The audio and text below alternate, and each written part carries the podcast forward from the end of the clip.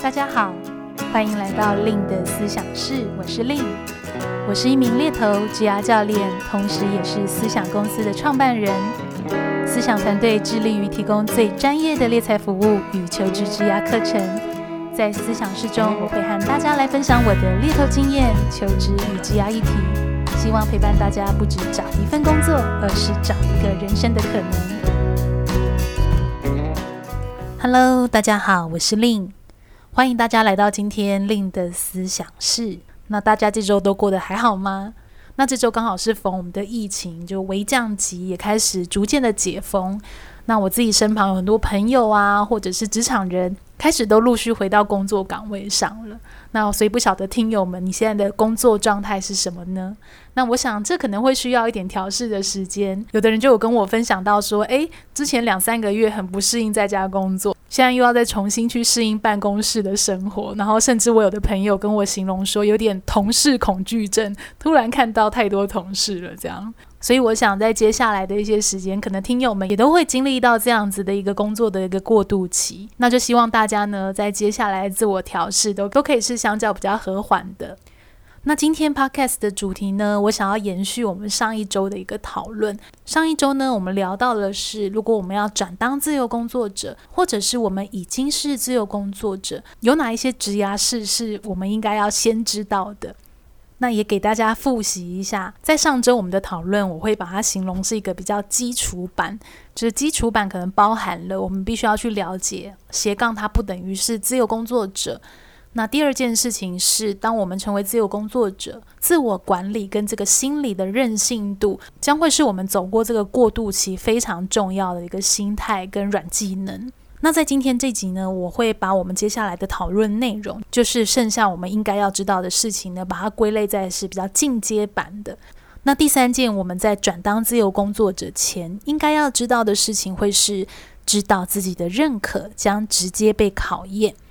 这句话是什么意思呢？我想很多人在转当自由工作者前，他们可能在公司是技术能力是蛮被公司认可，比如说他总是特别能处理某一些客户。或者是很难的案子交付在他手上，他总是很有自信的把它完成。那所以也因为这样子，在公司被认可，而很多人他会后来开始在思考：诶，那如果我自己创业，我自己当 freelancer，会不会也是一个很好的出路？那这其实也是我想要提醒大家，那在公司被认可跟在市场被认可，基本上它是两件完全不太一样的一个事情。当我们的经验技能在一间公司被认可，很有可能会因为公司的品牌，比如说它的品牌总是有一个特定的族群，或者是在特定的一些专案形态，那你的这个被认可呢，它就会是基于在这个公司的品牌跟这个调性跟这个族群上面是被认可的。所以，当我们把公司的招牌去掉之后，我们成为了自由工作者，去面向的就不只是单一的客群或是单一的专案，可能更多的是一个广大的市场。然后广大的市场，他们会如何来看待我们的专业跟技能？那我不晓得听友们这样听会不会觉得它是很不一样的一个角度？所以简而言之呢，就是去掉公司认可的招牌后，当你直接面对到市场的稀缺性跟你自己个人的辨识度，就会影响到你身为自由工作者的议价能力跟谈判能力。而自由工作者呢，也是依照个人的能力决定你在市场的一个价值跟定位。当有越来越多的客户呢来跟你洽询，就代表诶，你开始在这个市场有一定的知名度跟一定的一个口碑。那这个对于自由工作者来说，也叫做相较你有更多挑选案子的一个机会。所以我觉得某部分它很像是我们就自己在创业，我们自己就面向这整个市场，我们必须要去想我的客群在哪里，甚至是吸引更多的一个客群。那这部分就会跟我们过去可能五年在公司、十年在公司，已经是被公司过滤过的一定的客群，或者是在这样子的一个基础下面所需要的能力跟经验，它会变得是需要在更广的。所以这也会连接到的是，当你想要成为自由工作者，那你的经验跟技能是不是能搭配不一样的模式去做产出呢？当我们在某一间公司工作，在你工作的这个角色下，你可能会在特定的产业链吸引到特定的客户形态，有一个固定的一个公司商业模式。那这些种种都会去影响到你的做事的那套方式跟模式。这意味着你很有可能在某一间公司工作了十年，诶，确实也像刚刚我们提到，你也是被认可的，被主管喜欢，被客户赞赏。但这也隐含了你很有可能就是习惯这一套的思维方式跟应对逻辑。那我举个例子，好比说呢，你过去在公司，你的职涯历程都是专注在开发的软体工程师。那当你今天离开了公司，你成为了一个自由工作者，这就可能意味着你不只要专注在开发喽。过去你的工作环境可能可以，因为你们的团队也许有业务，也许有行销，也许有其他的工程师跟你一起在合作。但是当今天你变成自由工作者，很有可能实际的情况叫做，你今天需要自己独立的去跟客户谈需求，甚至你的客户种类有非常多不一样的类型，不同的产业、不同的个性、不同的沟通语言、不同的逻辑思考，甚至他们每个人都有不一样期待的一个要求，跟他们对专案期待的交办的节奏啊、品质。那这个就会和过往你在公司里面只单纯做某一块很核心的业务是非常不一样的。所以，当我们今天真的要去转换成自由工作者，我们必须要去意识到自己不再是身处在某个组织招牌下方，为所吸引到的某个特定族群来做事。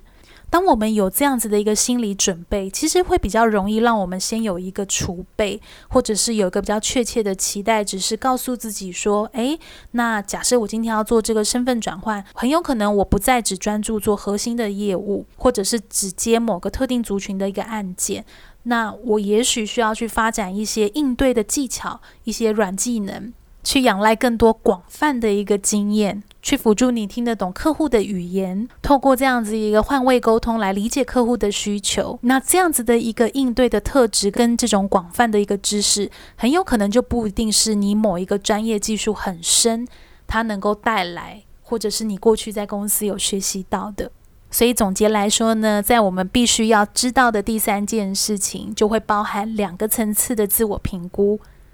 第一个是了解到你的经验技能在公司被认可，和你的经验技能在市场被认可是相当不一样的。第二个我们要有的思考是，你的经验技能是否能够搭配不一样的模式去做产出？那这样子都会去影响到你可不可以把自由工作者经营得好，或者是经营得更长。那第四件我们必须要知道的事情是，安全感会决定我们能够走得多稳。那我想这是一个非常务实的事情。那也是非常多我所认识的自由工作者，他们可能一开始在做这样的身份转换，不一定那么适应，不一定那么习惯。这个安全感呢，可能更多的就会先隐含在对于金钱的一个安全感为何。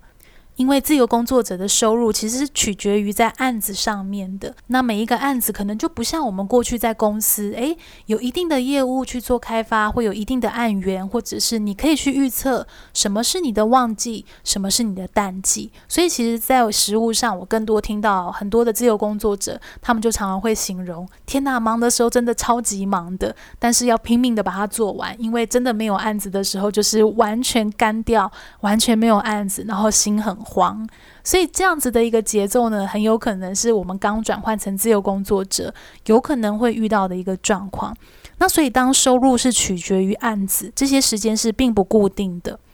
那你也不会像以前任职在公司，每个月都会有固定的薪资入账，所以你可以很好的去预测你的工作、你的薪资，来达到一个收支平衡的一个状态。因此呢，在财务规划上，我想当自由工作者其实是必须要更加谨慎。要去学习所谓的风险控管跟财务规划的这样的一个习惯。那我其实会蛮鼓励自由工作者呢，可以去思考的是，那假设没有案子的期间，你会去如何因应你的生活支出？那第二个是，当如果你的案主没有准时付钱的时候，你该怎么办？你的应应方式是什么？第三个是投身自由工作者前，你自己有没有准备好一些周转金跟生活的预备金？第四个是你有没有一些好的同行人脉，能在你案件量过多负荷不来的时候，来跟你帮忙一起接案呐，或者是去做分担？那以上这四个问题呢，我认为就是我们开始有这种基础风险控管的呃一个意识。最好是能够给予自己一段时间去建立一套你对于现金流的一些方法，去确保每个月你的基本生活开销是可以被满足的。我想，其实每个人的基本生活开销是不一样的，有些人可能是两万，有些人可能是五千，有的人可能是三万。先能够去认识自己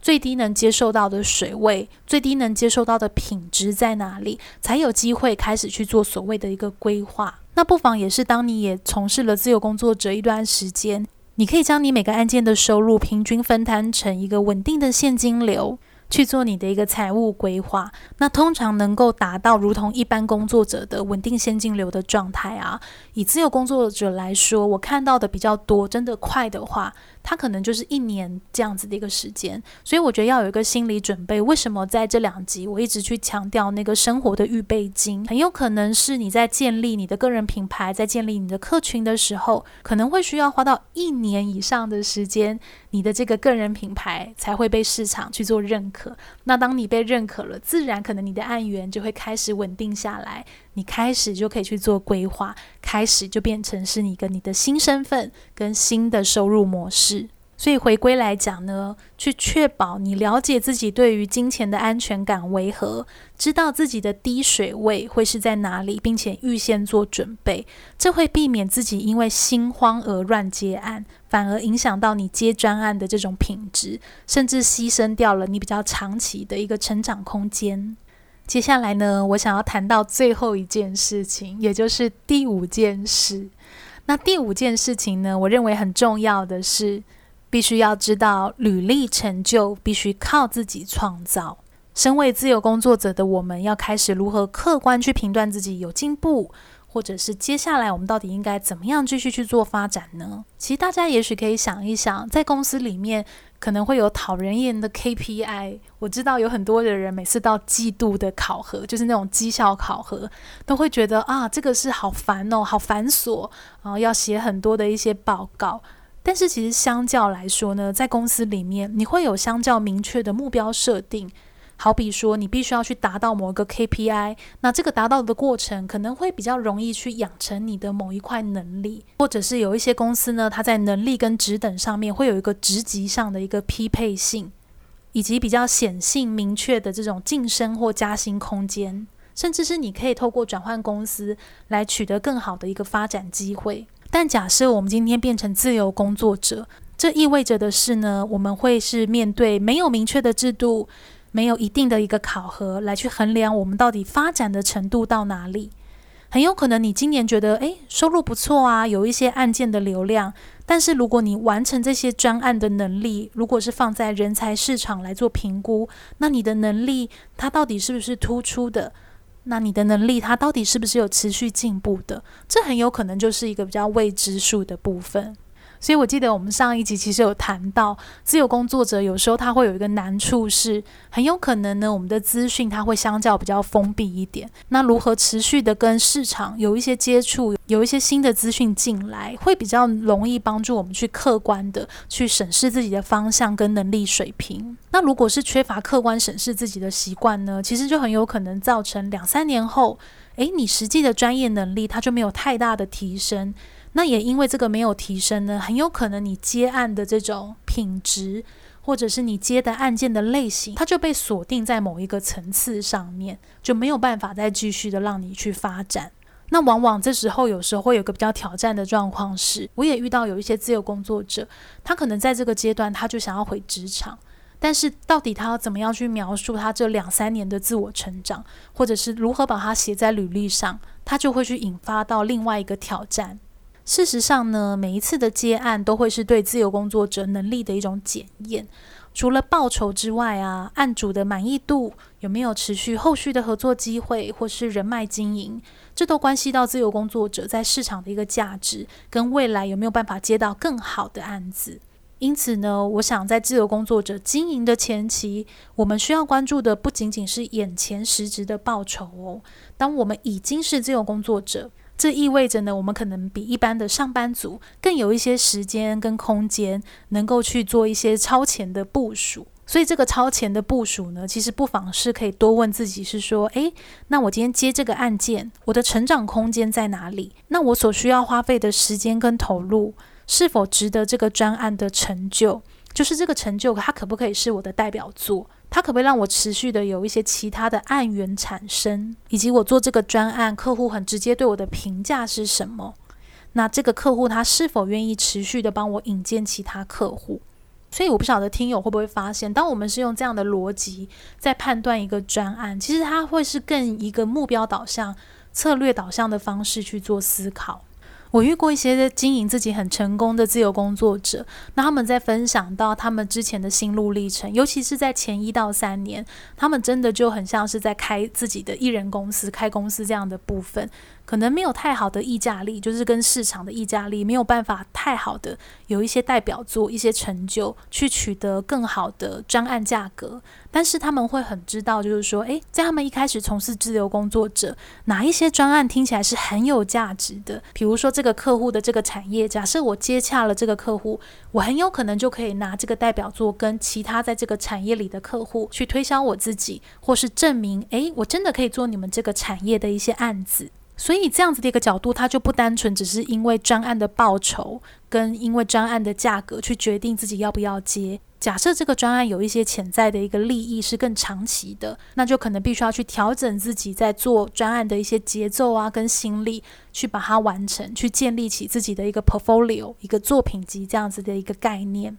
所以也往往这些能经营比较长久、比较成功的自由工作者，大概在他们开始变成这个身份的前期，其实会非常在意这种专案的一个潜在价值，就比较不是那么市侩的，马上就认为说，诶，这个报酬太低，我不接，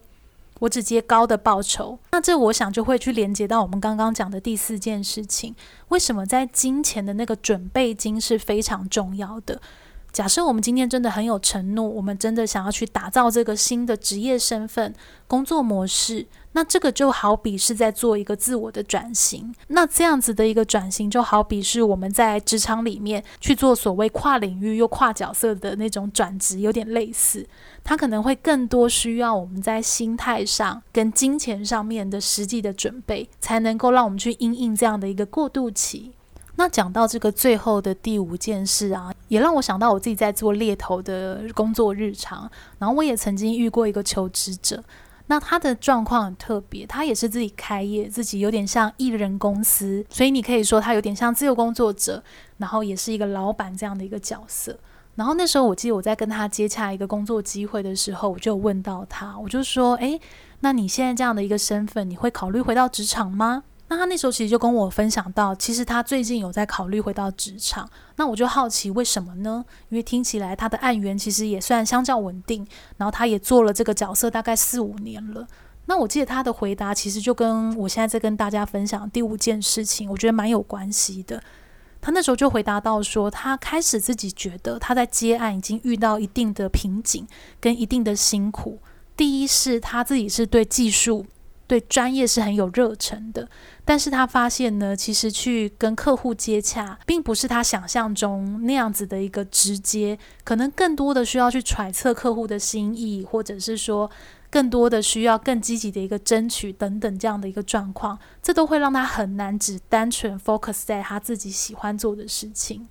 那第二个部分呢，也因为他是比较早就开始做自由工作者。意思是他在做自由工作者前呢，他的职涯经历就是在公司工作的经历，其实应该也只有三四年，就是没有非常长，他就开始切换成自由工作者。那所以他也发现说，诶，因为他过去没有待过某个产业的某个公司，所以他发现他接触客户的。类型是非常局限的，然后他也没有一些新的知识、新的产业知识进来，或者是新的商业模式跟合作的方式进来，所以他也发现他在这块是很缺乏的。那这好像就让他觉得说，他的专业能力已经提升到了一个一定的一个限制度在。那他也常常会合作一些其他的 freelancer，然后他们一起去完成专案。但是这样的一个角度呢，他的合作伙伴其实很少会去反馈说，诶，他哪里做得好，哪里做得不好。毕竟他是有点像付薪水给别人的这样的一个角色。所以我想，其实这些种种的原因加起来。都是他开始在思考，诶，他觉得好像也应该是可以把这个身份先告一段落，先回到职场，继续去深耕某一个产业知识，或者是再多学一些广泛的知识，像我刚刚提到的，可能是业务上的、行销上的、采购上的、法务上的。类似这样子比较广泛的一个知识去支撑他自己。所以这也是为什么，我想我其实也很常鼓励大家可以去思考，自由工作者他真的就是一个职涯的经营的身份，也很有可能你当了一阵子，你想要回到职场，或很有可能你在职场工作，你又想要当自由工作者。其实我想在现代职场生活中，这两个身份的交融是非常正常的。所以我想今天不管你有没有要脱离公司去做自由工作者，我想我们都还是可以回归到一个意识，是说，诶。我把我自己当成一个作品集，我在我自己的作品集上面，我我到底想要养成什么样的一个技能组合，或是特质，或者是这种所谓的广泛的知识，在自己的一个身上。那其实当我们用这个角度去想，你就会发现，在公司工作跟从事自由工作者，它的界限其实就相较开始比较模糊。因为你的规划性、你的主导性，其实都放在自己的一个身上。那就算你从事了自由工作者一段时间，你想要回到职场，那你在跟职场的雇主面试，在陈述到自己的这些年的一些经验，你也很能够去讲出自己的学习跟成长。那我想这样子就不会有一开始我们提到的担心，就是说，诶，如果我是自由工作者，又想回到职场，是不是雇主就不会认可我？我想倒不是的，反而雇主呢，他也会很看重的是，那你在这些年的一个自我成长，到底具体来讲是在什么技能，或者是处理什么样的一个客户，或是你的专案类型又会是什么？那我想这两集的一个分享呢，都希望能够带给正在思考要不要当自由工作者的听友，或者是你已经是从事自由工作者听友，但是你现在有点 struggle，就是有一点点的嗯不太确定该怎么办的一个状况下，都能够有一些新的灵感，去落实出你理想的工作形态、客群样貌，跟你想要服务的一个层次是到哪边，去做一个真正自由的自由工作者喽。那接下来呢，也给大家预告一下我八月的一些相关的公开课程的行程。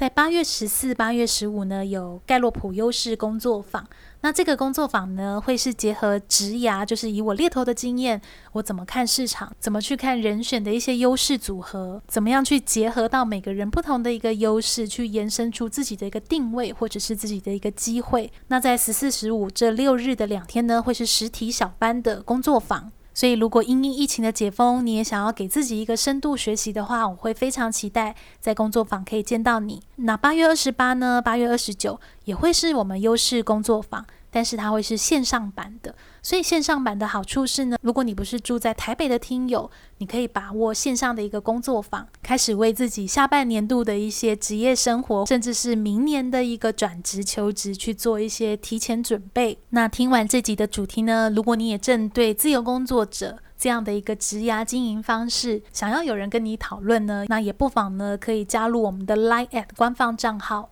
At Lynn Careers 小老鼠 L Y N N C A R E E R S 可以跟助教洽询一对一的一个职涯咨询。那最最后呢，如果你喜欢今天这集 Podcast 的主题跟内容，也别忘了在 Apple Podcast 下方呢给我五颗星的好评，也可以跟我分享一些你的心得跟回馈。那也别忘了追踪我的 Facebook、部落格、IG，搜寻猎头的日常就可以找到我喽。那这篇。Podcast 的内容呢，在我的部落格，你也可以找到这篇主题的一个文章。搜寻转当自由工作者，你该注意的枝丫事下。那就期待和大家在下集继续相见喽，拜拜。